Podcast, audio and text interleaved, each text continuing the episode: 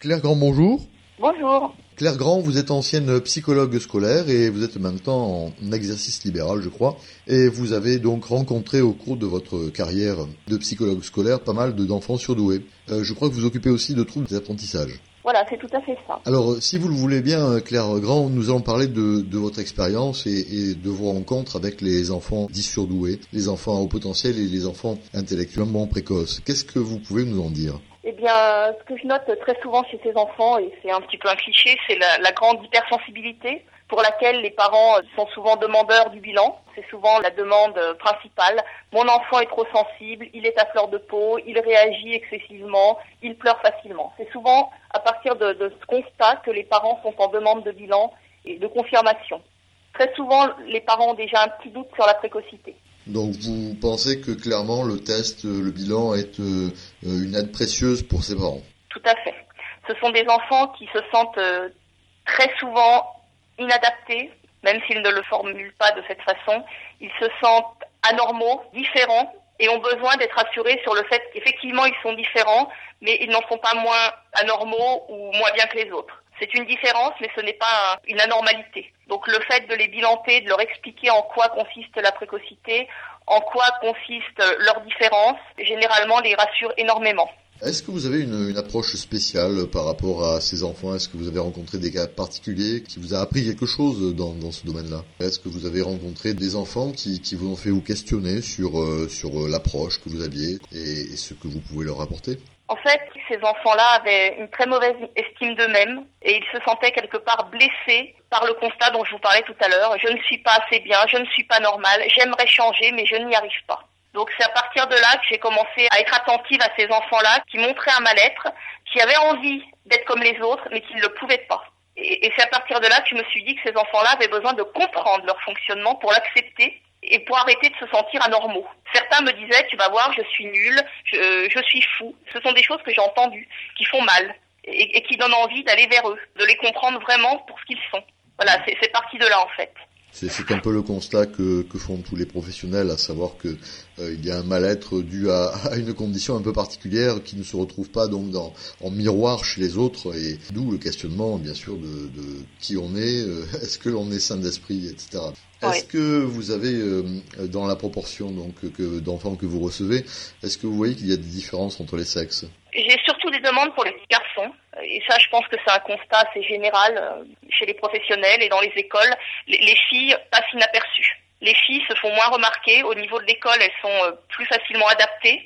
Elles cherchent à faire ce qu'on attend d'elles, alors qu'un petit garçon précoce, euh, je l'entendais encore aujourd'hui euh, euh, sur une conférence sur Internet d'Olivier Revol, il le dit tout à fait lui aussi. Un petit garçon précoce, il va arrêter de travailler, il va faire l'imbécile, il va devenir violent, il va montrer son mal-être. Alors que la petite fille, elle passe inaperçue et, et le mal-être va peut-être apparaître plus tard à l'adolescence, plus violemment, mais pendant l'enfance, elle sera passée totalement inaperçue. Les parents vont s'inquiéter plus facilement pour un petit garçon que pour une fille. Claire Grand, est-ce que vous pourriez peut-être donner un conseil à, aux parents de ces, de ces élèves à haut potentiel par rapport à comment ils, ils leur parlent, ce qu'ils leur disent? Eh bien, tout d'abord, euh, je, je, dirais que les parents des enfants à haut potentiel ont, ont tendance à se comporter comme n'importe quel parent, sauf qu'avec ces enfants-là, leurs paroles risquent d'avoir un impact douloureux ou, ou mal perçu. Un, un, enfant ordinaire, si on lui fait une réflexion, il va le prendre pour ce qu'elle est, une réflexion, et bien souvent, il va filtrer, il ne va même pas entendre la fin. Alors qu'un enfant précoce à qui on va dire, euh, bah regarde-moi ça, t'as encore laissé traîner tes chaussures, il, il, va le prendre dans le sens d'une attaque personnelle. Il ne va pas se dire, euh, ah oui, mes parents ne sont pas contents, effectivement, j'ai laissé traîner mes chaussures. Il va se dire, mes parents sont toujours après moi, ils ne sont jamais contents, je suis mauvais, je suis nul, ils ne m'aiment pas. Donc il faut être vraiment très très vigilant dans, dans le discours qu'on a avec ces enfants-là.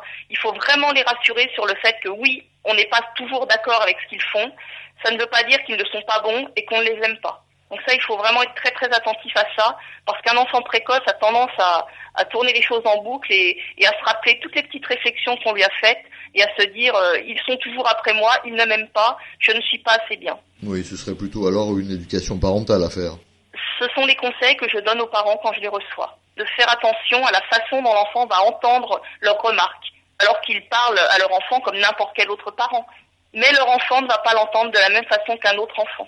Ce que je dis aussi souvent aux parents, c'est qu'il faut faire attention de ne pas faire trop de reproches à ces enfants-là, parce que ce sont des enfants qui sont sensibles, qui, sont facilement blessés, et on a tendance à leur faire beaucoup de reproches parce que ce sont des enfants qui, dérangent, qui posent beaucoup de questions, euh, qui sont trop rapides, qui sont parfois trop lents, qui sont trop dans la lune, qui, sont trop trop trop, et, et, qui du coup mettent les parents parfois en difficulté. J'ai parfois des parents qui me disent je n'en peux plus, je ne le supporte plus.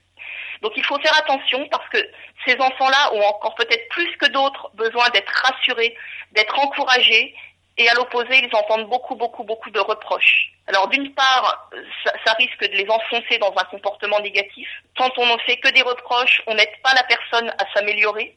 Et d'autre part, quelque part, c'est injuste. Parce que ces enfants-là sont, sont un petit peu victimes de leur hyper-réactivité, de leur hyper-émotivité.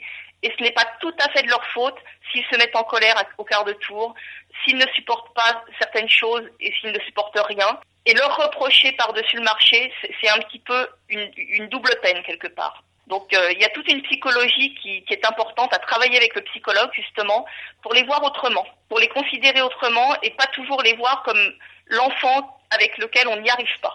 Parce que les, parents ont un peu ce discours. Avec notre fils, plus qu'avec notre fille, hein, avec notre fils, on n'y arrive pas, on ne le supporte plus.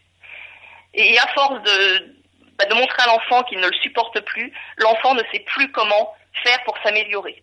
Et il est souvent pris dans, un, dans une spirale où, il est coincé dans, un regard négatif, que ce soit à la maison ou à l'école d'ailleurs. Donc il faut souvent changer son regard pour montrer à l'enfant que derrière le comportement qu'on lui reproche, il y a un bon enfant et un enfant qu'on apprécie. Voilà, mais ça on peut pas l'expliquer en deux minutes. Claire Grand, quelle serait votre position par rapport aux écoles qui seraient euh, comment dirais-je, peut-être plus adapté euh, aux surdoués si c'était des écoles avec un enseignement particulier Quelle est votre position? Eh bien, je n'en connais pas énormément. Sur le, le département de la Haute-Savoie, j'ai entendu parler de deux, trois programmes qui sont euh, dans des écoles généralement privées. Hein. L'éducation nationale, en tout cas dans mon département, est très à l'écoute. Hein. Il travaille avec les associations, mais pour l'instant, on n'a pas encore de classe euh, qui s'intéresserait un, petit peu plus à, à, ces enfants. Et pour revenir à ce que je disais tout à l'heure, pour accompagner ces enfants à l'école, il faut souvent mettre en place des adaptations, des aménagements, les faire travailler différemment, mais il faut aussi être capable de les comprendre. Et, aujourd'hui encore, beaucoup, beaucoup d'enseignants n'ont pas été formés à la précocité et, ne connaissent l'enfant précoce que de façon très, très superficielle. C'est un enfant plus intelligent que les autres, qui s'ennuie facilement, qui va plus vite. Et derrière tout ça, souvent, il n'y a aucune connaissance du fonctionnement affectif de ces enfants. Et mettre en place des adaptations pour que ces enfants s'ennuient moins et travaillent plus vite, ça ne suffit pas si on n'a pas aussi de la part de l'enseignant une compréhension et un regard bienveillant sur eux. Il n'y a pas que le côté pédagogique, il y a aussi le côté affectif, émotionnel, psychologique qui compte. Mais là, il y a encore un gros, gros, gros, gros travail de formation envers les, envers les enseignants. Alors Clément, je crois que vous avez créé un site euh, qui est euh, sur Internet, donc précoce et surdoué. Est-ce que vous pouvez nous en parler? Eh bien, c'est un petit site qui a déjà quelques années, Là, aujourd'hui, maintenant, je fais découvrir la nouvelle version parce que la première version était une version euh, très limitée. J'avais le droit à 9 pages et je, ne pouvais plus ajouter de nouveaux sujets. Donc là, la nouvelle version est sur euh, mon site. On le trouve assez difficilement encore sur Google, malheureusement. C'est pour ça que je donne les, informations euh, directement en, contactant les associations. C'est un petit site qui, qui, permet aux parents justement d'avoir un aperçu très très large de ce qu'est la précocité dans un langage qui, qui se veut clair et succinct. Euh, je ne cherche pas à faire euh, un exposé détaillé et trop professionnel. Hein. Je veux vraiment me mettre à la, à la portée de tout le monde et ça permet d'aborder des sujets très très divers comme euh, l'école, le passage anticipé, le fonctionnement émotionnel de l'enfant surdoué et de l'adulte, parce qu'il y a finalement assez peu de différence entre les deux. J'aborde aussi le sujet de l'autisme, car on trouve des traits autistiques chez certains enfants précoces. Ce sont des, caractéristiques qui sont souvent associées, pas systématiquement, mais on a souvent cette association. On a souvent des enfants qui sont précoces avec des caractéristiques qui font penser à l'autisme. On a aussi des enfants autistes, très légèrement autistes, qui ont des caractéristiques de la précocité. Et on a des enfants qui ont les deux. Donc euh, la différence entre euh, l'un et l'autre n'est pas toujours euh, aisée. Et c'est pour ça que j'ai mis un petit, un petit sujet là-dessus. Voilà, il y a, y a, différents sujets, c'est assez complet. Voilà ce que je peux vous dire sur mon petit site.